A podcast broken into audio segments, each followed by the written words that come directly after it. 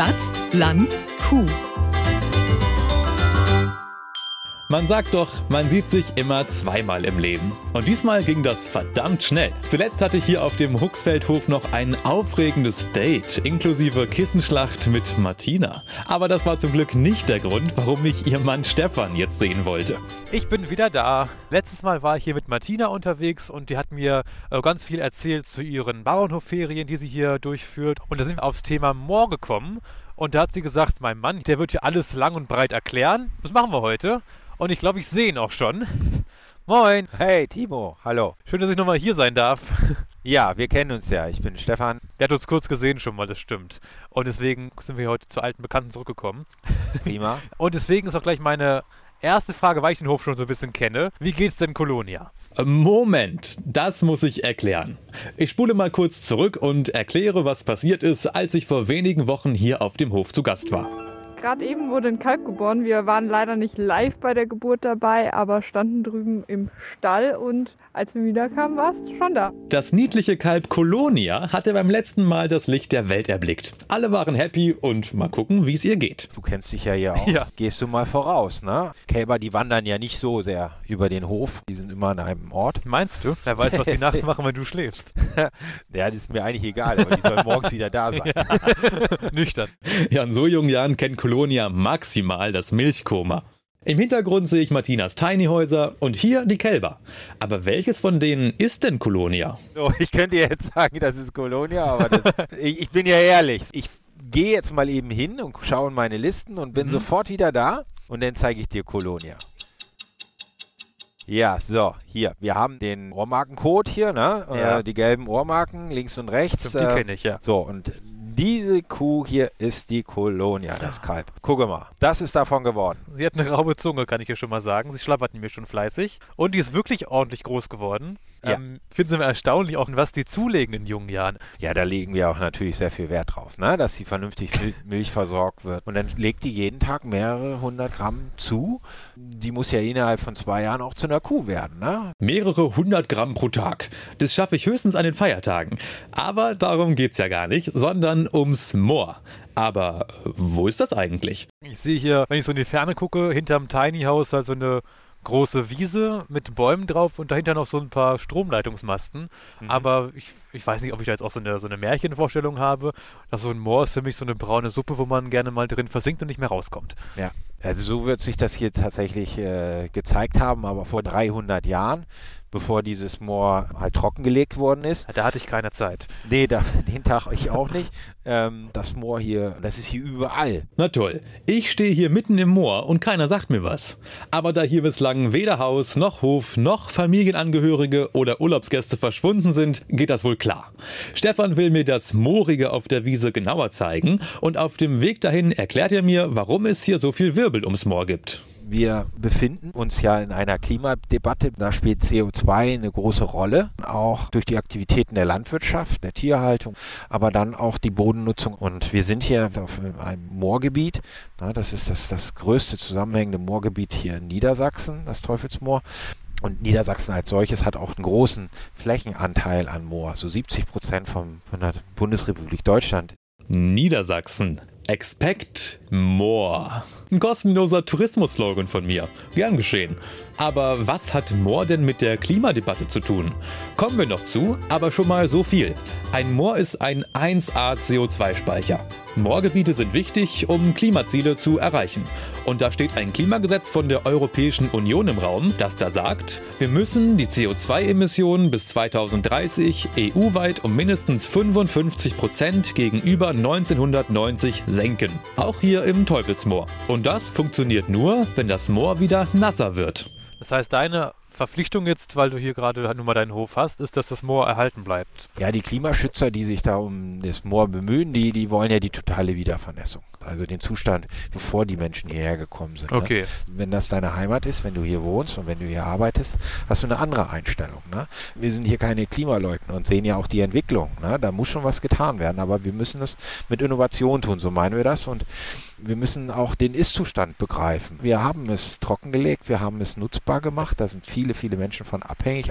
Dann ja, möchten wir auch Anpassungen mitgestalten. Ne? Es gibt ja durchaus Gegenden und, und Moorgebiete, die, da könnte man die Wasserstände auch höher fahren, mhm. sodass weniger Treibhausgase entweichen. Ne? Stefan spricht davon, Kompromisse zu suchen und von Fläche zu Fläche zu entscheiden. Denn hier wächst auch das Futter für seine Kühe. Und in der Folge gibt's für uns Menschen Futter in Form von Milch und Milchprodukten. Nur habe ich noch nicht so richtig verstanden, warum trockenes Moor jetzt schlecht fürs Klima ist. Mal grundsätzlich, trockenes Moor emittiert am meisten CO2. Echt, das wusste ich gar nicht. Also je niedriger der Wasserspiegel ist, desto schädlicher für die Umwelt. Ja, richtig, genau. So kann man es sehen. Und wenn man das richtig überstaut, dann hat man gar keine Emissionen. Wenn ich das Moor wieder wachsen lasse, dann kann ich ja auch eben CO2 festlegen durch den Aufbau von Torfschichten.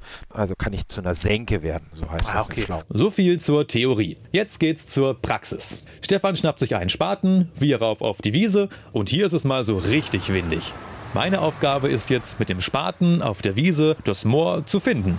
Es klingt in meinen geschulten Ohren langsam nach so einer Art Herausforderung. Willst du mir das jetzt als Challenge verkaufen? Ja, auf jeden Fall. Ein Moor war schon immer eine Herausforderung für die Menschen. so, und heute so auch hier, für mich. Heute hier auch äh, für dich. Die Challenge. Heb mal eine Sode aus und grab Eine Sode so heißt ein Loch? Ja, genau. Machst du am besten quadratisch ja. mit dem Spaten und dann hebst es aus und gräbst noch mal ein bisschen weiter und guckst, was du da findest. Ja? Und das, das solltest du eigentlich auch schnell schaffen, weil wir ja nicht hier ewig stehen. Was ich draufstecke, geht er schon mal ganz rein. So, und dann hebe ich das hier. Das geht noch nicht so wahnsinnig gut. ja, so, rings, so ringsherum würde ich mal so vorschlagen. Ich wollte ne? sagen, weil einfach aushebeln geht ja. nicht. Nee, da, da brichst du mir den Spaten ab. so stark bin ich, glaube ich, nicht. Ich habe so ähm. vor Augen fünf Minuten. Solltest du schon schaffen. Aber da ist aber auch schon viel Gewurm drin, sag ich dir mal. Ja, genau, klar. Der Regenwurm ist ja der Freund des Bauern. So, jetzt haben wir so ein Loch von 30 cm Tiefe. Ja. Jetzt hast du hier den Weißtorf. Das guck dir mal an.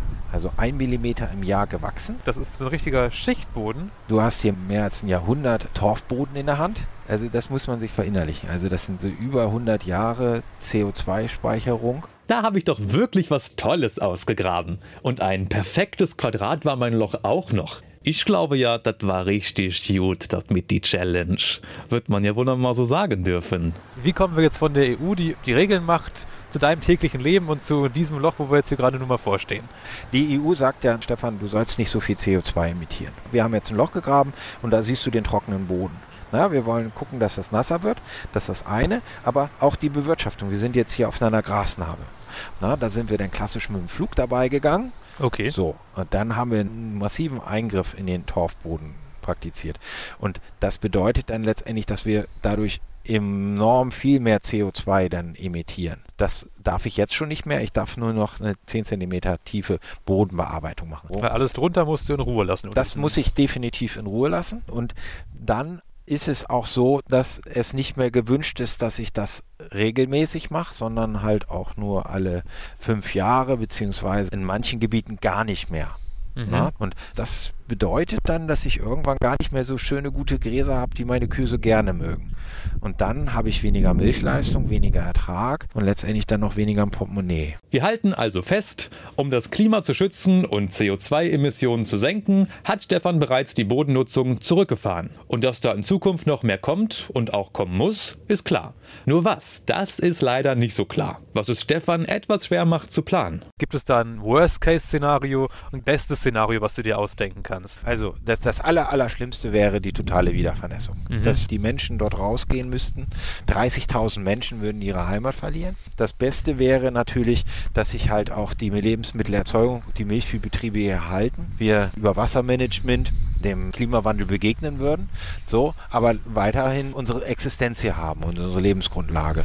Und das ist was, was wir auch begleiten wollen. Ne? Wir wollen die Emissionen ähm, ermitteln in unseren Viehstellen, wir wollen das reduzieren und ja, das wäre das Wünschenswerteste, dass wir mit Verstand dabei gehen ne? und nicht mit Pauschalen. Und mit Verstand meint Stefan auch mit technischen Innovationen. Und da habe ich dann nochmal nachgehakt, was sind denn so technische Innovationen? Wassermanagement, dass wir kontrolliert die Feuchtigkeit des Moores äh, beeinflussen können, ja, bei gleichzeitiger Bewirtschaftung. Dann Gegenden, wo Moorbirkenwälder sich zeigen, dass man die richtig wieder vernässt, ne? dass man das dann zu einer Klimasenke umbaut. Und dann kann auch Paludikulturen, also nasse Wirtschaftsweise, etabliert werden. Ein wenig Angeberwissen to go. Paludi kommt vom lateinischen Palus. Übersetzt heißt das Sumpf oder Morast. So. Und Paludi-Kulturen sind eben Pflanzen, die sich da wohlfühlen. Schilf oder sowas. Als Kuhfutter taugt es zwar nicht, aber als Dämmmaterial für Häuser schon. Das ist so eine innovative Möglichkeit, auch im nassen Moor Landwirtschaft zu machen. Nur Möglichkeiten sind eben noch lange kein Plan. Ich kann mir vorstellen, dass der mentale Schreibtisch von Stefan rappelvoll ist. Also mich würde diese ganze Ungewissheit ganz schön fickerig machen. Gut, also es gibt offenbar einige Baustellen und es wird wahrscheinlich jetzt keinen Sinn machen, wenn du den Kopf in den Sand steckst. Guckst du jetzt optimistisch in die Zukunft? Ich bin Optimist. Wenn wir es schaffen, diesen Wandel mit der Gesellschaft zusammenzugehen, dann werden wir es schon machen. Die Landwirtschaft hat sich immer verändert irgendwo. Und jetzt ist es so, dass wir die lebensmittelorientierte Landnutzung noch weiter betreiben wollen, aber dann in einer anderen Art und Weise. Und mit gesellschaftlicher Unterstützung wird uns das auch gelingen. Und das sehe ich so, dass wir das hinbekommen.